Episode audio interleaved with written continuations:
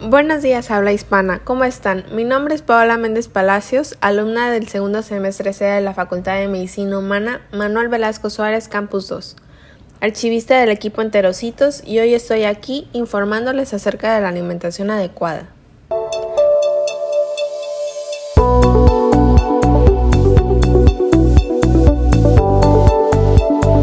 Primero es importante aclarar y saber qué es la microbiota.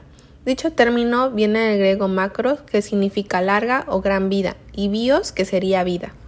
Dicho término fue utilizado por el padre de la medicina occidental, el gran Hipócrates.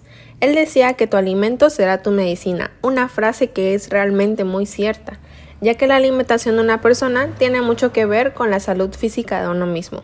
Pues te doy un ejemplo, si uno se toma su coquita diaria, lo más probable es que tenga obesidad o diabetes, lo cual no sería de una persona sana. En cambio, una persona que evita consumir este tipo de comidas basura e intenta equilibrar su alimentación tendrá una vida muy saludable.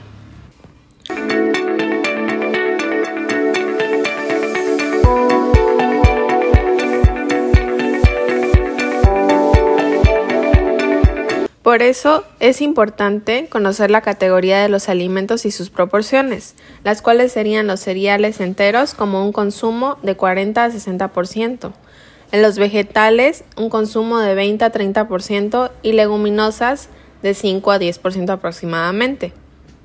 Llevar una alimentación adecuada nos ayuda mucho a prevenir y combatir enfermedades como la diabetes, el cáncer y las enfermedades cardiovasculares.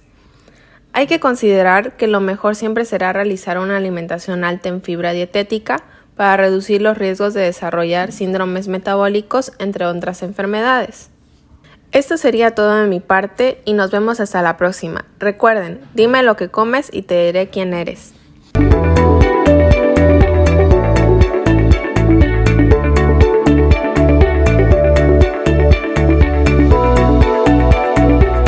Para realizar ese podcast se utilizó información del tema Alimentación adecuada para mejorar la salud y evitar enfermedades crónicas de la revista cubana de Medicina General Integral, publicada en junio del 2010 por el especialista de segundo grado en nutrición, profesor auxiliar, Hospital Universitario General Calixto García, de la Facultad Calixto García, en Habana, Cuba. Gracias.